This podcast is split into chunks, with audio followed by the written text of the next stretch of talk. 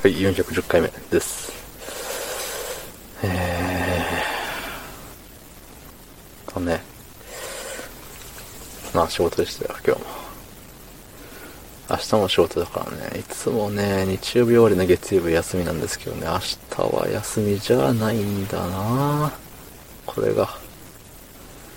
辛いね。うん。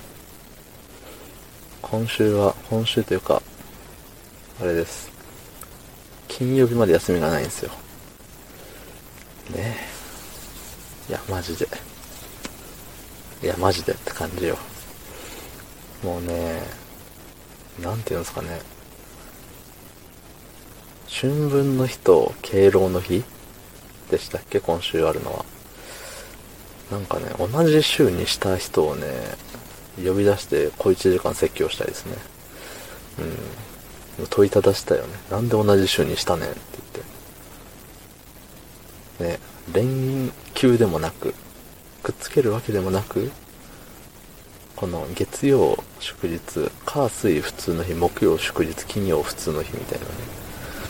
このデコボコをどうしてくれるんって思いますね。うん。そして春分の日って、祝日である意味をって。敬老の日はなんか、ね、この日ぐらい休んで、おじいちゃんおばあちゃんをね、なんか、ねぎらおうよみたいな、そんなノリでしょ？知らんけど。春分の日って、秋分？秋分か。秋、秋分けだもんね。秋分だね。そう、秋分の日って、この日から秋です。みんな休みましょうなのかな。いや、全然意味わからんし。そうやって変な休みを作ることによってね、休みじゃなくなる人間だってこの世にたくさんいるんですよ。そこまで考えて祝日を作っていただきたかった。そんな風に思う本日、えー9月19日日曜日21時41分でございます。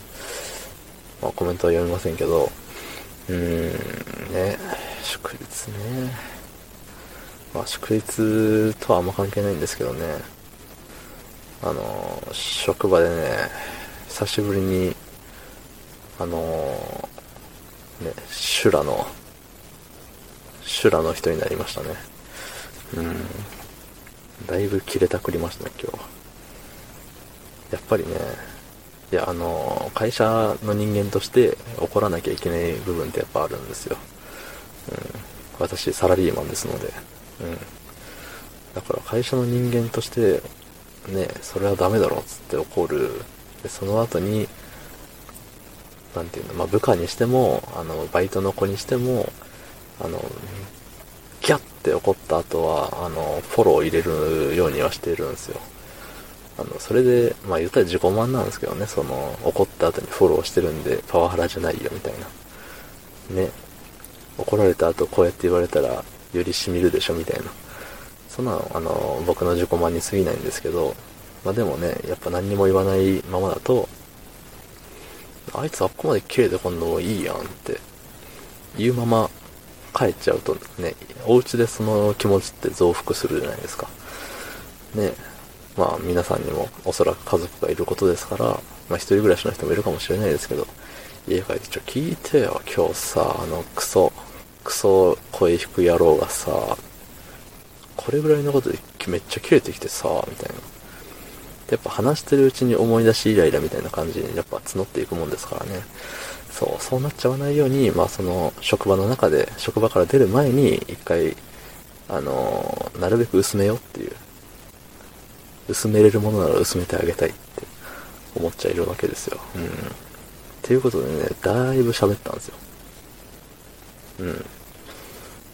あの、対象者が今日二人でしたので、二人に対してギャーって言って、人に対して、あのなって、ああやってギャーって言ったけれども、なんでああいう風になったかを説明させてくださいよ、つって。ね、この温度差よ。うん。